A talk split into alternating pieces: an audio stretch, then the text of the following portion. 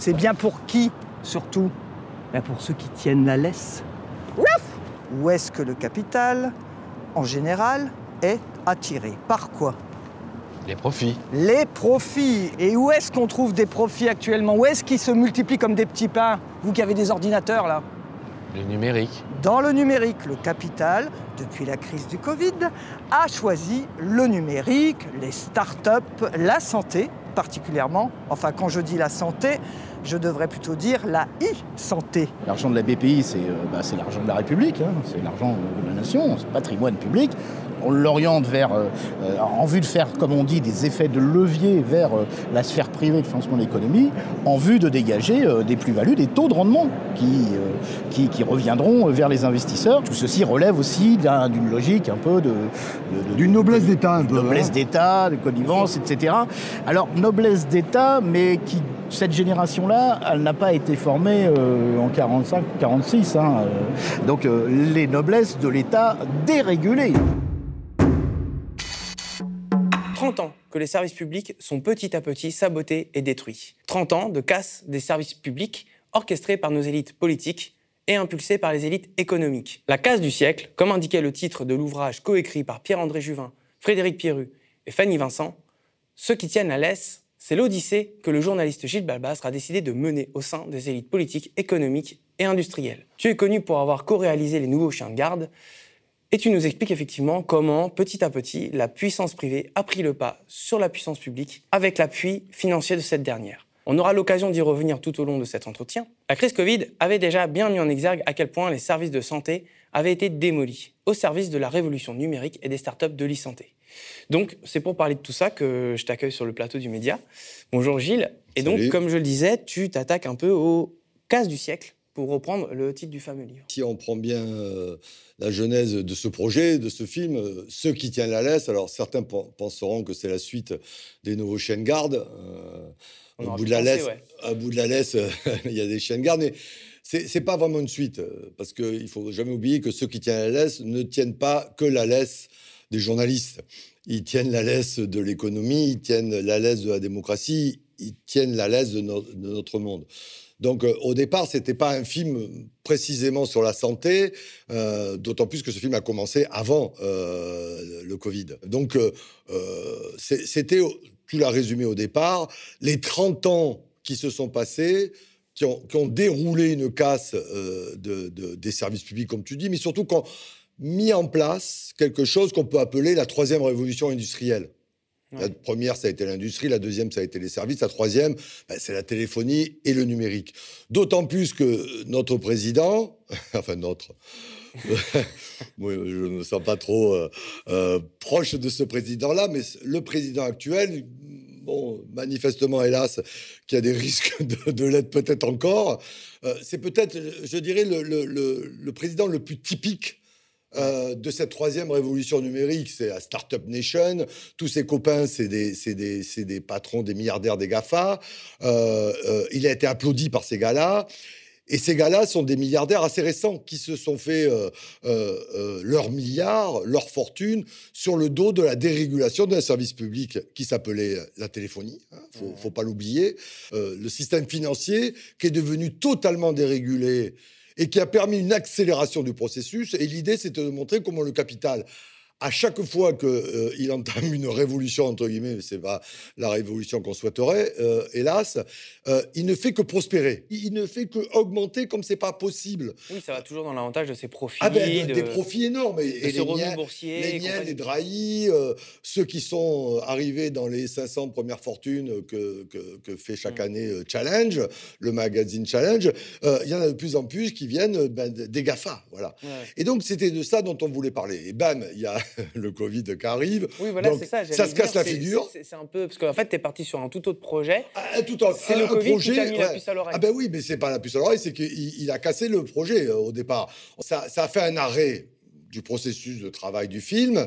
Euh, mais en fait, ça n'a pas fait un arrêt. Ça, a permis d'éclairer, mais vraiment très bien, euh, le processus.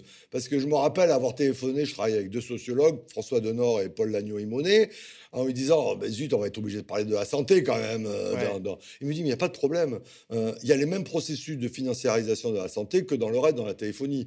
Et j'ai fait un truc tout bête. Je suis allé. Il y, y, a un fonds d'investissement anglo-saxon qui s'appelle Sylvan, qui est à la base de la fortune et de l'empire de Patrick Drahi. Vous connaissez Patrick Drahi, hein, euh, SFR. Euh, il s'est fait sa fortune sur la concentration du câble. Le câble était euh, partout en France. Il a acheté tous les réseaux de câbles hein, grâce à ce qu'on appelle un LBO, le LBO, c'est une technique financière où tu n'as pas d'argent, mais tu peux acheter. Mais enfin, euh, toi, moi, les camarades qui sont derrière les caméras, ils ne pourront pas le faire. Il faut avoir des acquaintances, des copains un peu dans les banques. Et tu rachètes. il a concentré, grâce à, à, Sinven, le câble. Et après, il a acheté SFR, toujours euh, sans argent, mais avec des dettes colossales. Et euh, pareil, Sinven était là. Eh bien, je gratte, je fais Sinven. Et qu'est-ce que je m'aperçois Que Sinven, en 97, en 97, rachète après euh, avoir euh, beaucoup trafiqué dans la téléphonie. La générale de santé, ben, la générale de santé, euh, c'est maintenant Ramsey. Hein. C'est le premier opérateur de cliniques et d'hôpitaux privés. Donc, vous voyez, c'est le, gros truc. Il le rachète en 97. Et il le revend en 2003 en se faisant un fric pas possible. Il s'est déjà fait un fric pas possible avec Drahi. Ils se font, ils font un fric pas possible. Et ils se font un fric pas possible parce qu'en 2003, ben, il y a la fameuse T2A, T2A la réforme T2A de, de, Mattei, du ministre, qui va mettre euh, en place la comptabilité euh, dans les hôpitaux, c'est-à-dire vraiment la dérégulation totale et la marchandisation totale. Et les gars, ils ont le nez, ils savent qu'ils vendent et ils vendent en 2003 au début d'un truc qui va rapporter encore plus. Et on voit ces fonds d'investissement qui étaient dans la téléphonie et pop, qui vont dans, dans, la santé. Et donc voilà, je me suis mis à travailler sur la santé parce que je me dis d'abord, on est toujours dans l'histoire. Hein, euh, j'ai avancé un peu plus. Et surtout, en plus, on est dans une histoire, la santé, qui concerne tout un chacun. Et euh, je ne vais pas faire. Euh, on l'a vu le, parce que le vendeur de service, mais commencer un film avec la santé, bon, tu, peux accrocher un peu. Et, oui, bien sûr. il n'est pas désagréable d'accrocher du public pour faire venir du monde. On est en plein dans l'actu et que bon, on savait déjà que les services hospitaliers avaient été avait été délabré, mais le Covid, la, la crise Covid l'a mis en exergue euh, complètement, avec le fait qu'on pouvait plus, il y avait plus de place pour soigner les malades non Covid, qu'il y avait même pas non plus assez de place pour soigner tous les malades Covid. Donc euh, c'est que on, a vu l'ampleur, on a pu vraiment expérimenter l'ampleur du désastre. Et surtout, il y a cette déclaration de Macron le 12 mars 2020, au début de, de, de, de la pandémie, où il dit les yeux dans les yeux des Français, mais plus jamais ça. On ne peut pas laisser sur le marché certaines choses comme la santé. Mmh. La santé, c'est un bien public. Tu as l'alarme à l'œil, tu fais Oh Il a été piqué par un virus euh, euh, keynésien, euh, collectif, de service public. On se demande ce qui lui arrive. Hein. On est presque ému. Si on n'est pas con. On... si, on n'est pas con, on n'est pas ému. Mais si on est con, on, est, on, on, peut être ému et on dit Macron, etc. Et en fait, mais c'est une machine qui fait tout le contraire. Alors, tu as tout à fait raison. Il y a une délabration et un constat que l'hôpital public est déjà très malade, mais ça accélère la maladie. Mais le processus va accélérer un autre euh, phénomène qui est le numérique mais dans la société en général. Hein, ah tous les acteurs du privé, là où le public, de toute façon, c'est toujours la même chose. Là où le public euh, recule, le privé se. Oui, mais alors le numérique va, va, profiter de ça avec tout ce qui est le travail à distance, etc., dans tous les points. Et, et euh, la téléconsultation, Doctolib, par exemple, ça va être une explosion euh, de Doctolib. Donc le numérique voit l'intérêt, hein, mais dans tout, avec l'éducation nationale aussi. Il y, a, il y a du distanciel, donc du numérique. Donc ils se disent, c'est le bon moment où accélérer. Voilà, c'est le bon moment où il faut y aller. Et dans la santé, notamment, il faut y aller. Et là, ils vont y aller. D'autant plus que le Macron, lui, contrairement à ce qu'il dit le 12 mars, c'est une machine à accélérer ce processus. C'est un, start-up euh, nation. Il a tous ses copains dans les GAFA. Euh, euh son meilleur copain. Il a inauguré Station F à Paris, euh, qui est l'incubateur européen et mondial des start-up. Enfin bon, il est là-dedans. Et je continue à gratter. Je m'aperçois effectivement qu'un des nouvelles Eldorado du capital, ça devient la e-santé. ça devient la e-santé. C'est un milieu extrêmement lucratif. C'est euh, selon, les, selon les chiffres, quelque chose comme 13% du PIB euh, de Oui, l'Union 13, européenne. 15 et 18, ça, ça augmente de plus en plus. Donc, effectivement, c'est énorme. Il y a euh, une technologie industrielle importante dans, dans la santé, des machines, des produits, etc., donc, que, que tu peux vendre. Et surtout, ça va être euh, tout, tout, tout le, le- le connecté. hein. Ouais. Les montres connectés, les vêtements intelligents connectés pour voir tes rythmes, cardiaques, tout ce qui est le diabète, les maladies chroniques connectées. Hein. tu as tes trucs de diabète, hop, ça part euh, directement chez toi, etc.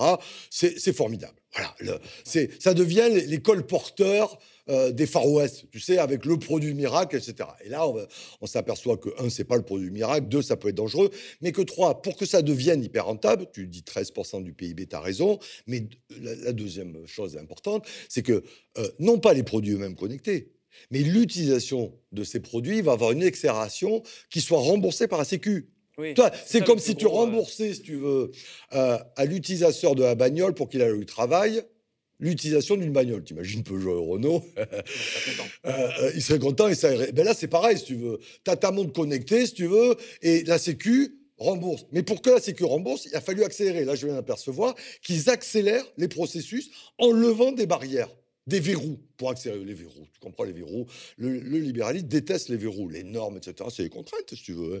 Ouais. Euh, les lois sur le littoral, ça empêche de faire de la, de la promotion immobilière euh, sur le littoral. C'est dégueulasse, c'est beaucoup plus mieux des beaux immeubles euh, sur les côtes quand même. Ouais. Ça, ça remplit les poches de certains. Ben, c'est pareil pour la e-santé. On a vu en Espagne, hein. Ouais, voilà, ou en Belgique, la côte belge. Moi, j'habite, Lille. Je vous recommande une partie de la côte belge. Euh, parfois, au mois d'avril, il n'y a plus de soleil sur la plage tellement que les immeubles sont hauts. Oui, donc c'est, ça. euh, faire sauter les verrous. Ben, ils font sauter les verrous avec des produits qui vont de plus en plus être remboursés. Avant, par exemple, et ça, ça va être des, des dérogations hein, qui sont mises en place par l'HAS, la Haute Autorité de Santé, etc. Mais vraiment, et c'est Macron qui impulse ça, euh, des dérogations avant que le processus clinique, l'étude clinique ait abouti, Ouais. on autorise l'utilisation remboursée par la Sécu du produit. Comme ça, les fonds d'investissement, eh ben, puisque c'est autorisé, c'est remboursé, ils y vont. Et euh, après, bon, l'essai clinique, il se termine, si tu veux. Mais comme il y a un, le remboursement, et deux, les fonds d'investissement qui ont été sur le produit, ben, on valide, grosso modo, le Ouais. remboursement. Même si l'essai clinique, il est un peu raccourci, un peu rapide. Mais si, si je peux me permettre, ça, ça donne. euh, on, on a été tourné, euh, on a été tourné dans un lieu qui est, euh, qui, qui est hyper important là-dessus parce que l'argent public sert. Oui, voilà, c'est ça. C'est là, on, là, on y vient justement parce que tu parles de remboursement par la sécurité sociale et en fait, euh, effectivement, on, on peut se dire bon, c'est privé. Après tout, ils font. On vit dans, malheureusement dans une société la- capitaliste où la, on la peut. Sécu, c'est on quand même notre où- argent. On a le droit, de- où on aurait soi-disant le droit d'entreprendre, la liberté d'entreprendre, Oui. quand même bien Macron. Mais en fait, tout ça est financé par l'argent public via notamment la BPI, donc la Banque publique d'investissement, et la CDC, la Caisse de dépôt et conciliation. Oui, voilà, voilà. Parce que, alors, ce qui s'est passé, euh, euh, bon, il y a des teasers sur Internet, euh, te- t'en montreras, c'est que j'ai, il y a, un gars qui est vachement bien, qui s'appelle Jean-Philippe Gasparotto, qui est le secrétaire euh, CGT de la CDC, mais qui est un mec super bien et qui connaît et qui étudie très bien ce qui est en train de se passer. Macron, en 2018, a fait un pôle public financier, a créé un pôle public financier. Il a fait de la CDC l'actionnaire majoritaire de la Poste. La Poste, c'est la banque postale aussi, hein. Ouais. Euh, avec la Caisse nationale d'épargne, ce pôle public financier, c'est l'argent notamment d'épargne, et qui est totalement dévoué au privé, et notamment aux startups, au numérique, et notamment au numérique de la santé. BPI, hein, la Banque publique d'investissement, qui est une grosse machine, actuellement, euh, ils, inv- ils- ils donnent de l'argent aux startups. Alors, il y a plusieurs processus pour investir dans les startups. Il y a ce qu'on appelle l'amorça- l'amorçage. Tu as une idée, tu fais un, un amorçage. Après, tu as le série A, série B, série C, ça augmente. hein, D'accord? Eh bien, la BPI est constamment là-dedans pour assurer. Pour assurer, au fond, les investissements privés qui ont une toile de sécurité publique. Et donc, ça ne peut pas se casser la gueule puisqu'il y a de l'argent derrière. Ouais. Donc, eux, ils arrivent en second, ils mettent des billes pour très vite les retirer et pop, pour décupler. C'est magique, hein? Ouais. c'est vachement bien. Il y a un mec, par exemple, ben, on le retrouve, Xavier Niel. Pip, pip, Niel. D'ailleurs, on le voit dans le teaser de. Eh ben, on va le voir. Ben, il a monté euh, euh, euh, un business angel. J'adore euh, tous ces noms-là en plus. Business angel, ça fait beau. hein. Ouais. Des anges, des affaires. Qui, qui investit, c'est un des plus gros investisseurs dans le numérique, et notamment dans le numérique santé.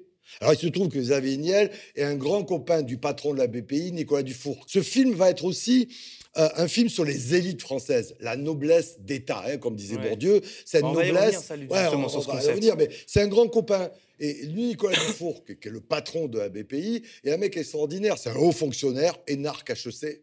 Ouais. Sa maman était une Juppette, ministre de Juppé à l'époque, et son papa était grand diplomate. Le gars, il est né dans le 8e et il a jamais dépassé le 8e. Il dépasse le 8e de temps en temps pour aller faire chaque année un sommet de l'Himalaya. Ouais, d'accord. Ah, Ils sont bien. Ils collectionnent des Stradivarius. C'est des gens très très bien. Il est au dîner du siècle, bien entendu. C'est des gens très fréquentables, mais vraiment propres sur eux. Et ce gars-là, il est dans cette machine de dérégulation dont tu parles. Et ben en 1993, il est conseiller d'un ministre de la Santé, 92-93, de, de, de Rocard, socialiste, René Telade, qui va mettre en place la première loi de comptabilité du service public de la santé. Donc, euh, une première loi de dérégulation. Et bien, Ouais. tu retrouves le Nicolas Dufourc là-dedans. Deux ans après, il part à France Télécom, numéro 2 de France Télécom, et il participe à la dérégulation de France Télécom. Tu t'y crois pas, tu veux. C'est des mecs dans l'ombre. Ce sont des Ouais. serial killers. Mais ils sont dans l'ombre. Ils ont détruit les services publics et tout ce qui fait nos protections, nos acquis, etc. Et ils continuent. Et tu le retrouves là, à la manœuvre de la BPI, en train de filer l'argent à ces startups de produits bioconnectés qui posent vraiment problème. Alors, on compte déjà des gros investisseurs euh, qui viennent les financer, donc on se dit bah, pourquoi ça va, pourquoi l'argent de la BPI va à ces, à ces startups-là et pas à des PME qu'on aurait, vraiment besoin? Base, c'était ça l'intérêt de la BPI. et la, plus. Quand même, pour, pour, pour informer le, le- le grand public, c'est que c'est pas du tout un complot, mais c'est une stratégie. Et ça remonte Ouais. déjà à Marisol Touraine, ministre de la Santé sous Non, non, Hollande. complot, euh, hein, euh, où il y a vraiment un projet d'innovation comme ça. Et le projet, il est quoi? Effectivement, diminuer les moyens du service public. Mhm. On ferme des lits, on supprime des postes de soignants, d'accord? Ouais. Mais à côté de ça, on fait la e-santé. Pourquoi les produits connectés? Parce que les produits connectés, c'est le garant de ce qu'on appelle l'ambulatoire. Tu vas plus à l'hôpital, mon gars, puisque tu as un produit connecté. Tu es chez toi. Donc, tu valides la dés- désertification médicale, la casse des lits, la suppression. Parce que c'est ça, euh, même TF1 et CNews, maintenant, fait les soignants et les soignantes qui pleurent parce qu'ils en, ont- ils en peuvent plus. Et quand CNews et TF1 fait le pleur des soignants, tu te dis, ah, c'est que ça risque plus rien. Et c'est pour ça qu'il faut aller derrière. Ils vident les poches pour remplir des poches. C'est ça le capitalisme. Donc il faut arrêter d'applaudir bêtement euh, le soir, comme on a fait pour les lits d'hôpitaux et les soignants. Il faut surtout prendre, euh, s'aiguiser les canines pour aller regarder ceux qui tiennent. Ouais, d'autant- C'est-à-dire ceux qui sont en train de capter toutes nos richesses. Parce que là, il y a du hold-up. Oui, bah, Complètement. bah, D'autant qu'à cette même période, euh, si je me souviens bien, dans une des régions les plus touchées à l'époque, c'était l'Est, euh, Ouais. la région Grand Est, les, les fermetures de lits étaient, en- étaient encore en train de s'opérer au CHRU de Nancy, par exemple, pour prendre un cas, euh, un cas symbolique de cette époque. Donc, euh, Ouais, même, en je- période de Covid, les gars continuent de, On- bah, de faire leur temps. On va aller dans un département de l'Est qui s'appelle la Meuse, alors Ouais. qui, est, qui est un petit département, où c'est une terre d'expérimentation. Il y a eu qu'on appelle 24 projets d'innovation en France, faits par le gouvernement, etc. Alors Dunkerque, c'est l'hydrogène, il y en a 24. Et un des 24, c'est la Meuse, et ça s'appelle Imeuse Santé. C'est la santé terre d'innovation. Alors, ce qui est intéressant de voir, c'est que c'est un des départements où il y a le plus de désertification médicale, où le gros- groupement hospitalier territorial, c'est-à-dire les hôpitaux autour de Verdun, il y a une casse énorme. Ouais. Fermeture de services de maternité, fermeture de services de cardio, etc. Par exemple, en 2009, à Bar-le-Duc, ils ferment la maternité. Ouais. L'ARS, l'Agence nationale de santé, Ouais. fait au même temps un salon des produits connectés start-up de maternité, c'est-à-dire des échographies connectées à la maison, etc. C'est-à-dire qu'ils mettent en ordre, place. Ah bah, c'est vraiment une terre d'expérimentation de vider les lits, supprimer les soignants et mettre des startups à la place pour valider l'ambulatoire. Et à côté de ça, ces startups sont financées effectivement d'une part par le BPI et après par des fonds d'investissement. Alors les gens vont dire pourquoi pas si ça marche? C'est ça, si ça marche. Parce que je travaille avec un autre gars qui s'appelle Frédéric Piru, qui est un, un sociologue de la santé, et il dit dans le teaser qu'on a mis en place, hein, il dit ben voilà, euh, euh, l'idée aussi des ultralibéraux, c'est qu'on devienne des auto-entrepreneurs de notre propre santé. Ouais. On devient des entrepreneurs. Je suis un entrepreneur de ma santé. Ouais, sauf que ça, ça peut marcher pour des classes moyennes, moyennes supérieures. hein. Euh, euh, pour 30 à 40% moi je vois dans le Nord-Pas-de-Calais chez moi, etc., euh, de pauvres, de gars au RSA, etc., entrepreneur de ta propre santé, tu parles Charles. Oui. C'est quand même beaucoup mieux. Après, il faut quand même 12 ans d'études pour être médecin. Donc, être médecin, soi- être médecin de soi-même, ça va être Eh compliqué. ben, quand même. voilà, et d'autant plus qu'il y a bien une chose, un principe quand même, quand tu es malade, quand tu pas bien, c'est d'être pris en charge. Ouais. Quand tu es malade, tu es fragile. Et quand tu es fragile, être pris en charge dans un système hospitalier avec des soignants, avec des gens qui viennent te voir, etc., c'est autre chose que d'avoir ta montre connectée et de savoir que tu as ton cœur qui flanche. Parce que tu as ta montre connectée qui dit que tu as ton cœur qui flanche sur ton smartphone, eh ben, il faut quand même téléphoner au 15, avoir un mec du SAMU qui vient. Ouais. Et ça, c'est un processus qui peut être long, Euh, qui peut être long et dangereux et donc mortel. Donc, ce processus de e-santé est en plus un processus qui risque d'être très dangereux pour l'avenir et pour la santé globale euh, de, de- de tout un chacun. Les produits de e-santé, c'est des produits, encore une fois, qui ressemblent à ces produits, ces fioles de colporteurs. Hmm. Pas toutes, hein. encore une fois, euh, on n'a rien contre la modernité, on n'a rien contre la science, on n'a rien contre même euh, l'innovation et, et le numérique. Ce que me disait Christophe Prudhomme, qui est un, un- un gars connu, un urgentiste du, du, du- du 93, qui est à CGT Santé, il me dit, mais la e-santé, c'est comme, euh, c'est comme l'invention du scanner Ouais. ou de l'IRM.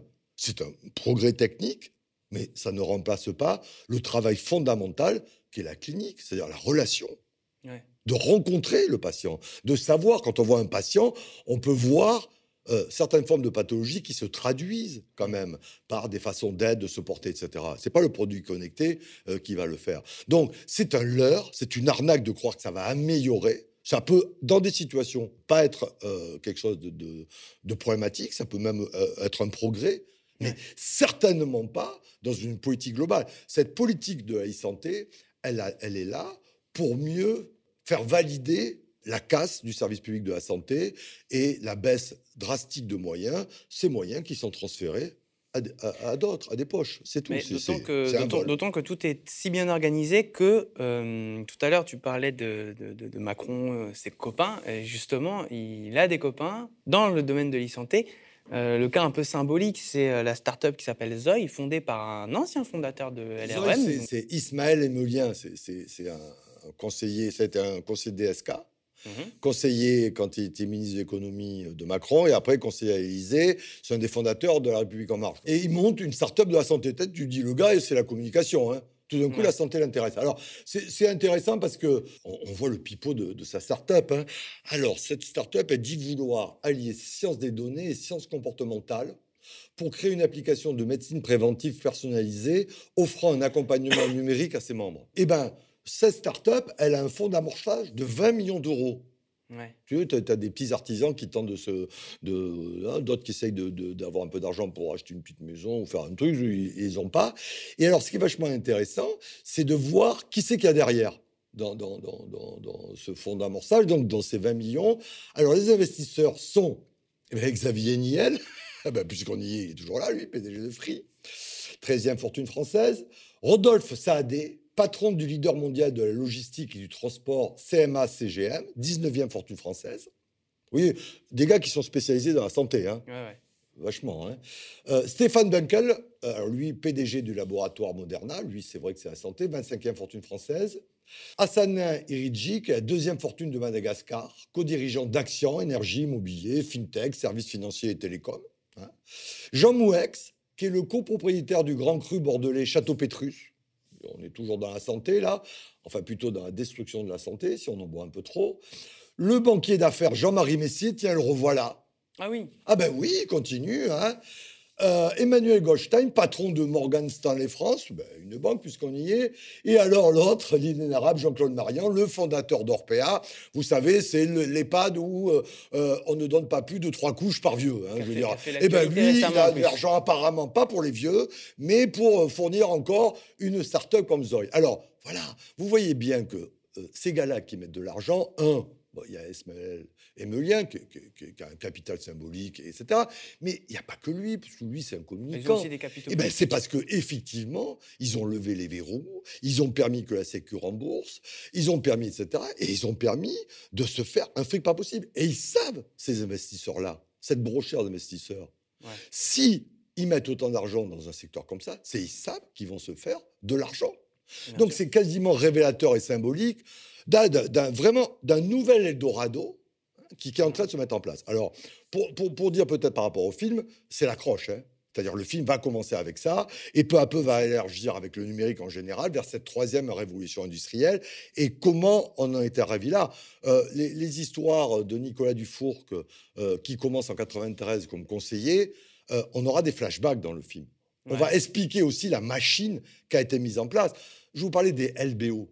Ouais. LBO, c'est une technique financière, hein, pareil, vous Google Ouais, maintenant. Explique-nous un petit peu ce que c'est que les LBO. LBO, c'est une, technique. c'est une technique financière. Tu rachètes une boîte Ouais. et tu fais rembourser la dette. C'est pas toi, c'est par la boîte que tu as racheté. Vous vous rendez compte? Donc ça veut dire que la boîte, je te raconte pas les licenciements, je te raconte pas comment ils tirent la bête. Donc ils achètent plutôt des boîtes qui peuvent rapporter. Ils les nettoient, ils les vident. Dans, dans mon investigation, il y a une boîte qui s'appelle Page Jaune. Vous vous souvenez, Page Jaune. Ouais, ouais. Euh, vous, vous êtes trop jeune, mais nous, quand Ah non, on si, était si, un peu vieux, connu- on, avait les, on avait les pages jaunes, vous savez. C'était une machine à faire un fric pas possible. C'était, je pensais que c'était le service public, ça a été racheté par France Télécom, mais c'était une boîte qui avait commencé en 45. Ça marchait vachement bien. Grosso modo, si tu étais bouché dans un bled et que tu voulais euh, que ton numéro de téléphone apparaisse bien, t'achetais une petite pub. Et il y avait plein de pubs. Et donc, Oui, oui, je ça marchait vachement bien. T'as acheté les pages blanches aussi. Et page blanche, t'as acheté un petit encart, et cet encart, tu le payais. Ça marchait vachement bien. Ils ont un LBO. Ah ouais. Eh ben, j'ai eu la responsable CGT. Et si vous saviez comment on en chie, licenciement, licenciement, licenciement. Ils se sont sucés sur la bête. C'est les boîtes de câbles qu'ils ont rachetées Ouais. qui ont dû rembourser l'achat de Patrick Daïs sur eux. Enfin, je veux Ouais. dire, c'est ça la technique du LBO. C'est un- une technique financière, mais de vol, de hold-up. Et derrière, il y a des banques qui protègent, bien entendu, celui. Mais il faut avoir un nom pour faire ça, etc. Eh ben, le directeur de cabinet, la première loi de LBO, c'est Delors qui a mis en place, un socialiste en 84, pour les plus Ouais. jeunes. hein. Euh, euh, et la deuxième, c'est Balladur, un mec de droite en 87, vous voyez. Le directeur de, ca- de cabinet de Delors, la Gaillette. Le directeur de cabinet de Balladur, de Croisset, tous les deux, une fois qu'ils ont fini leur boulot, ont été pris par Morgan Stanley, qui est la banque qui a le plus prospéré grâce au, au LBO. Ouais. De- vous voyez, c'est pas de la corruption. Enfin, c'est pas de la corruption. On n'appelle pas ça la corruption, c'est du pantouflage. C'est quoi? Ah oui, oui. euh, Ils ont fait une loi pour, grosso modo, que des banques se fassent un fric pas possible, que des mecs se fassent un peu pas possible. C'est qu'un- un peu du hold-up. On a Mhm. voté pour des mecs, ces mecs euh, euh, prennent des conseillers, etc., qui décortiquent, détricotent depuis 30 ans l'État, les acquis, les choses qui nous protégeaient, en faisant croire que ces choses ne nous protègent pas, que ces choses sont archaïques, ce sont, sont lourdes. Et à côté de ça, eux, ils proposent la souplesse, la rapidité, euh, le fun, les fun, poches remplies. Et donc, ceux qui tiennent la laisse, c'est une machine à montrer euh, ça. On commence par la Oui, e-santé. parce que c'est ça à la base quand même le titre. euh, Ouais. C'est ceux qui tiennent la laisse. Donc effectivement, on pensait, euh, on pouvait, on pourrait penser parce que les nouveaux chiens de garde, ceux qui tiennent la laisse, Ah ben, voilà, euh, on pourrait penser que voilà, ça parle de ceux qui sont au-dessus. de- que Les patrons des médias, hein, c'est ceux qui tiennent la laisse. hein. Je veux dire, les Drahi, tu les retrouves, les Niel, tu les retrouves, les Bolloré. Bolloré, il n'est pas qu'en Afrique. Donc, hein. le- donc, en fait, il est dans qui- les donc, télécoms. ceux qui tiennent la laisse aujourd'hui, ce sont effectivement tous ceux qui ont prospéré grâce à la technologisation, le numérique, Tu les retrouves. Et des- maintenant du coup qui se reconvertissent classiques, dans hein. l'e-santé. Tu as des classiques, tu as des Bouygues et compagnie qui continuent, tu as, Oui. les gars qui sont encore dans l'industrie, tu as les gars qui sont encore dans les services. Mais regarde, un mec comme, euh, qui est dans la deuxième révolution industrielle, celle des services, un gars comme Bernard Arnault. Ouais. Je veux dire, euh, il est dans le luxe, etc. Alors, euh, il a un beau-fils qui s'appelle Xavier Niel. Sandrine Arnaud, sa fille, qui est la patronne de 8 ans, et la compagne de Xavier Niel, avec qui ils ont eu deux enfants. Donc, euh, Sandrine Arnaud, qui est la fille de la première fortune française, et Maquet avec euh, la 13e fortune française. Ils ont deux enfants. Dans le film, on va s'interroger sur l'avenir de ces deux enfants. On est un peu inquiet. C'est vrai qu'avec des parents qui sont Mm. aussi démunis, on se demande s'ils vont pouvoir réussir. Euh, c'est vrai, c'est une vraie question quand même. hein. Ce on, On on s'inquiète on s'inquiète, on s'inquiète quand même. Et ben, euh, Bernard Arnault a monté un business angel qui s'appelle Aglaé Venture. Parce que c'est ça qui est intéressant. C'est que toutes ces, ces startups, ce numérique et cette troisième révolution industrielle, bon, c'est des cools. Euh, Niel, il a les cheveux un peu longs, il a une chemise blanche, il a un jean. Euh, Mais on le voit à la fin. Dans le teaser, on le voit, il essaie d'avoir l'air cool, genre ça va Bah, exploser. à la fin, euh, euh, il- on se demande s'il a pas On a une chance inouïe, investissez, soyez cool. On, on se euh, demande s'il a pas pris des extasies ou s'il a pas sniffé de la coque à la fin. peu- Il, il- il part en vrille à la fin. On a un écosystème de fous. Je peux pas m'empêcher de vous dire ça, quoi qu'on m'en dise. On est dans un truc de malade.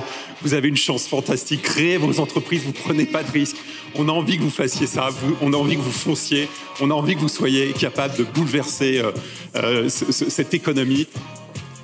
La France est un écosystème incroyable, en avance de face sur le reste de l'Europe. On a une tendance de fou.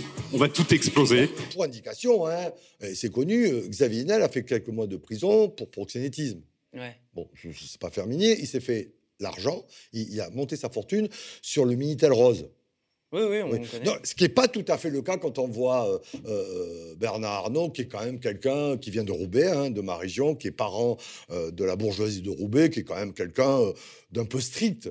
Ouais. Donc au départ, Xavier Niel, quand il a dû savoir que sa fille fréquentait Xavier Niel, ça a dû un peu le choquer. Ouais. Mais Xavier Niel, il sait faire du pognon apparemment, il sait utiliser. Donc pour un Bernard Arnault, qu'est-ce qui est le plus important? Ah, le pognon, sa morale un peu catholique, etc., ou le fric, il a mis la morale catholique au fond de la poche, hein, et les bifetons par-dessus. Voilà.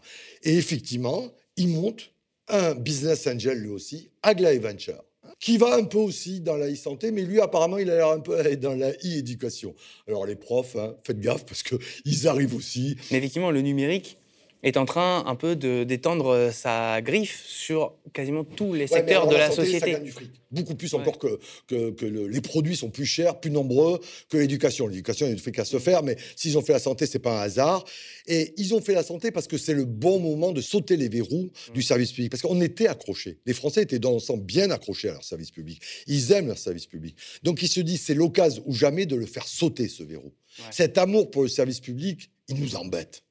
Ouais, ouais, bien Il nous embête, nous qui voulons nous faire du fric. Parce que là, il y a un véritable gisement. C'est plus des gisements euh, d'or, etc. euh, de- C'est des gisements de fric. Sous le service public, il y a de l'argent potentiel. Et là, c'est la bonne occasion de le faire. Donc, c'est pour ça qu'il faut être d'autant plus vigilant. C'est qu'ils veulent, comme le, pour le taureau, hein, poup, le terminer. Voilà. Ouais. On peut peut-être se débrouiller ça ne se termine pas. Les camarades dans les hôpitaux se battent pour ça. hein. Et il va falloir peut-être pas se contenter d'applaudir le soir hein, dans la rue, d'être gentil, en plus d'être filmé par TF1. Si TF1 vous filme, c'est que c'est pas dangereux. hein, ça, faut vous le dire. hein. Euh, euh, vous avez beaucoup entendu parler de la e-santé, là, ce que je vous raconte, par CNews, TF1, même par Le Monde, France Inter ou Libération. Non, c'est quelque chose qui est plutôt repoussé. Vous le voyez un peu dans la presse financière. Zoï, ça n'a pas fait la, la une des, des médias. hein. Et effectivement, il y a un genre de hold-up sous-jacent qui est en train de se faire, qui pose vraiment de, de- de- de sérieux- de sérieuses questions. Les risques sanitaires sont importants, en plus du hold-up. hein. Ils nous vident notre argent, mais euh, ils ne nous, ils nous posent pas un, monde de la santé, un système de santé qui va être meilleur que celui euh, qu'on est en train de quitter. Alors, ça ne veut pas dire que ce système de santé va bien, il va pas bien. Ça ne veut pas dire que le système de service public va bien, il va pas bien. hein. Il y aurait du travail à faire, comme, comme peut-être les autres services publics ont été démantelés. Il y avait des choses à améliorer, mais certainement pas à les démanteler pour qu'une minorité récupère la donne. Tu as tout à l'heure euh, évoqué le- l'expression, on reprend un peu un vocable bourdieusien. Euh, c'est euh, ce que tu appelles les nouveaux, la nouvelle noblesse Ouais, bah, d'État. l'oligarchie, noblesse d'État, euh, enfin une noblesse du temps, ils sont un peu dans l'État. C'est-à-dire que, grosso modo, ceux qui tiennent à l'Est, ben, tu as, des, des- des- des grandes fortunes, des milliardaires, des grands patrons, qui sont pas, grosso modo, dans l'État. Les Niel, les, les Arnaud, les Bouygues n'ont jamais été. Hmm. euh, dans, dans l'État. hein. On n'en est plus à Schneider, euh, euh, le patron de- de- du Creusot, tout ça, qui était au même temps élu et en même temps grand capitaine d'industrie. Ça, c'est. Mais à côté de ça, il y a des passeurs. hein. Il y, a, il y a tout ce qu'on appelle les- le monde des hauts fonctionnaires, hein, une Ouais. noblesse d'État des hauts fonctionnaires. Alors, est-ce qu'ils sont au bout de la laisse, les Macron, ou est-ce qu'ils tiennent la laisse en partie? On peut dire les deux, mon capitaine. Je suis pas tout à fait au bout de la laisse, mais parfois, euh, euh, il, il est quelque part dans une laisse fictive où il fait tout ce qu'il faut pour que les autres, là, euh, euh, ils engraissent. C'est ça. Et, et- et là, il n'y a pas de l'ordre du complot, etc. C'est une classe sociale, une caste sociale qui a toujours existé. Euh, vous allez me dire. Mais qui est en train de se renouveler justement. et, et peut-être certains vont me dire, mais c'est pas très nouveau ce que tu racontes. Euh, c'est pas forcément très nouveau. Hein. Je très nouveau. On n'est pas toujours obligé de faire du nouveau, parce que la machine capitaliste, elle existe depuis pas mal de temps, et c'est bien de le rappeler plutôt que toujours vouloir faire du nouveau. Voilà, ça c'est important. Mais deuxièmement, elle accélère en termes de gains. Ça, c'est important quand même. Elle accélère. Et elle accélère même plus en créant de la valeur. Parce qu'encore, euh, Renault et Peugeot, euh, au début du 19e siècle, faisaient des bagnoles, ils créaient un peu de valeur, etc. Il y avait un peu de PIB, soi-disant, de croissance, de richesse. Mais là, souvent, c'est fictif. Ouais. les GAFA, Google, etc. C'est fictif. Mm.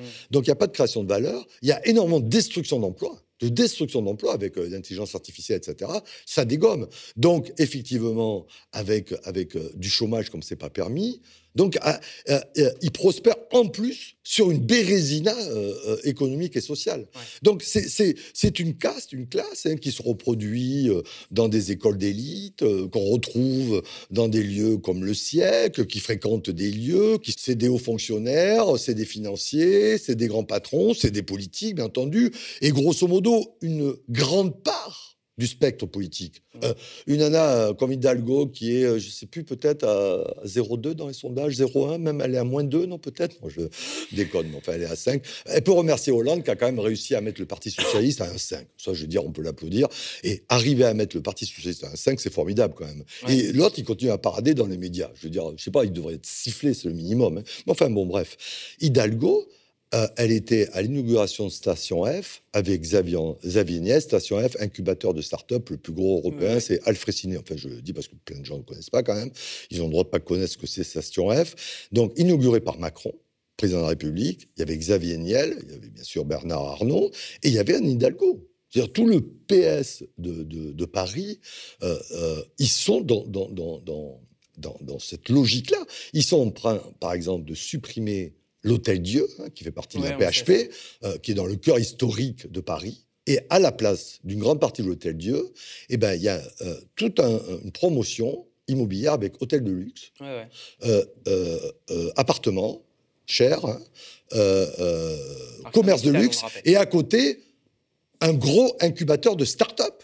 Voilà, de start-up. C'est-à-dire qu'à côté euh, de Notre-Dame rénovée, de la Samaritaine de Bernard Arnault, euh, du musée de Pinault, on fait un autre lieu pour un public de tourisme international, friqué, Ouais. où les gueux est dehors. Et ça, c'est le PS qui le met en place aussi. Ouais. Donc vraiment, euh, cette logique économique de, qui va droit dans le mur au moment où la planète euh, est en train d'exploser, de croissance économique, de consommation, de produits dont on pourrait se passer euh, énormément. Le PS est un accélérateur avec la droite, avec Macron. Probablement Macron, c'est la droite et le PS ensemble, hein, de ce genre de processus dont, dont il va falloir fatalement se débarrasser. Mm. Se débarrasser. Et quand on parle de noblesse, ils se reproduisent. ils se reproduisent. C'est pas comme les pandas, ils arrivent à se reproduire. Alors, parfois, c'est pas toujours évident, mais ils y arrivent quand même. hein. Et, et- et vous voyez les héritiers. Bernard Arnault, il a Sandrine, il a Antoine, euh, il a toute la suite. Bolloré. Bah maintenant, Xavier Niel et Sandrine euh, eh ben, Arnaud ils ont deux enfants. Ouais, mais ils sont tout petits. Donc, eux, ils n'ont pas encore la boîte, mais ça va Ça arriver. va. hein. Ça va arriver à, bon, à deux ans. Mais après, il y a peut-être comme les régents. hein, à 8 ans, tu peux peut-être avoir la boîte. Enfin, ça, je sais pas. Euh, Bolloré, il a sa suite qui arrive. Pinot, il a François-Henri Pinot. Enfin, ils ont tout. Euh, Bouygues, il a. Faut, faut voir. J'ai les photos, vous les voyez comme ça. Vous voyez. Comme, comme les rois, comme les monarques, comme les nobles. Ils ont, ils ont les. Et c'est vachement démocratique. Hein. C'est- vrai qu'on vote pour eux. Euh, ils se transmettent leur fortune due à des hold-up de nos acquis qu'on a acquis euh, après-guerre avec des services publics, avec euh, quand même une politique un peu différente que c'était. Et ils récupèrent tout. Tout. Alors après-guerre, ils n'avaient pas le choix parce qu'ils avaient tellement collaboré qu'effectivement, il fallait mieux qu'ils se ferment leur gueule. Parce que si vous voulez pas être exécutés, ils ont lâché un peu, mais ils récupèrent tout ce qu'ils ont lâché. Ouais. Tout. Donc voilà, euh, il y a des élections qui se passent. Dans quelle démocratie nous nous trouvons? À quoi ça sert de voter? Mais vous imaginez bien que sans la lutte derrière et une lutte sociale qui a conscience de ça, euh, euh, le vote ne va pas suffire. Mm. Parce que de tous, les, de tous les candidats, il y en a quand même un gros paquet qui font partie de cette caste-là Ouais. et qui jouent ce jeu-là. De décortiquage, euh, etc. Beaucoup d'énarques, de hauts fonctionnaires ont des accointances à gauche. hein. De toute façon, il y, a Voilà. une- il y a une suite logique. hein. Le Voilà. PS a servi de tremplin à Macron et Macron sera sans Voilà, doute réélu. Donc on va donc- sans doute avoir cinq années pire encore que les cinq Donc qu'on ce vient de vivre. film-là, pour terminer, euh, euh, on est en train de, de- Ça y est, on, on retourne là, hein, on tourne. Ouais. On, on a fait des crowdfunding, on n'a pas tout à fait encore l'argent. Je le dis, euh, vous verrez, nous, on, on vous demande un peu de nous aider, parce que c'est pas effectivement eux qui vont nous aider. Vous voyez bien Non. Et on a, on a reçu de l'argent, mais on avance là. On tourne, on aura peut-être besoin d'argent aussi pour le montage. Donc n'hésitez pas, hein, parce qu'une contre-information, ce que vous entendez très peu dans les médias, à part dans le média ici, mais c'est une contre-information, et vous aussi vous demandez que les gens vous aident pour pouvoir... Parce qu'en attendant qu'on reprenne le pouvoir, qu'on nationalise ou qu'on fasse un vrai service public de l'information, pas contrôlé par l'État, mais contrôlé par l'impôt et les citoyens, qui permettent d'avoir une information libre, où nous tous les journalistes, on est libres, en attendant, il faut bien qu'on se démerde. hein. Donc, vous demandez de l'aide, moi aussi je demande de l'aide, et grosso modo, on va essayer de finir le film pour euh, le début de 2023. Parce qu'on a eu une idée hier, on se disait, mais si on le présentait à Cannes, ça pourrait être rigolo, ceux qui tiennent à Cannes. Alors, on a peu de chance d'y aller, Ouais. mais c'est tellement ce système-là est tellement un système qui peut autoriser des choses tant que c'est pas menaçant. Donc Cannes, c'est pas forcément menaçant, mais l'intérêt, je vous le dis juste pour terminer, euh, on a fait faire une enquête. Ce film, c'est une enquête. Alors plutôt que ce soit des mecs de la BAC ou des flics, parce que toutes les séries maintenant c'est des flics, hein, des séries sur les flics, on a fait une sociologue qui fait une enquête de sociologue. Vous allez voir, cette sociologue, c'est aussi une flic dans une série, elle s'appelle Corinne Maziro. Ouais. Ça va être ça un peu l'idée, c'est qu'il y a un grand sociologue du début du siècle qui s'appelle Max Weber, ça c'est pour ceux qui ont fait sociaux, etc., et qui dit, euh, grosso modo, dans ses bouquins, voilà, euh, euh, contrairement à cet appétit de vouloir à chaque fois accumuler de l'argent, le capitalisme bourgeois, celui qui se met en place, a su réguler cette envie Ouais. et l'atténuer. Et Corinne Maziro, qui est une sociologue d'aujourd'hui avec un perfecto, dit à Max Weber Mais t'en es sûr, Max? Parce que au regard de ce qu'on est en train de vivre, le capitalisme n'ont pas d'être raisonnable. Professeur Max Weber, un des pères fondateurs de la sociologie, quel honneur. Alors, vous, vous- vous n'êtes pas d'accord quand j'écris euh, euh, le- l'avidité sans limite. L'avidité d'un gain sans limite n'implique en rien le capitalisme, bien moins encore son esprit. Le, le capitalisme s'identifierait plutôt avec la domination, euh, hein, à tout le moins avec la modération rationnelle de cette impulsion irrationnelle. C'est quand même bien trouvé, non? Franchement. Impulsion, domination, ouais, c'est pas mal ça, le côté capitalisme, sadomaso. euh, Ouais, l'image est pas con.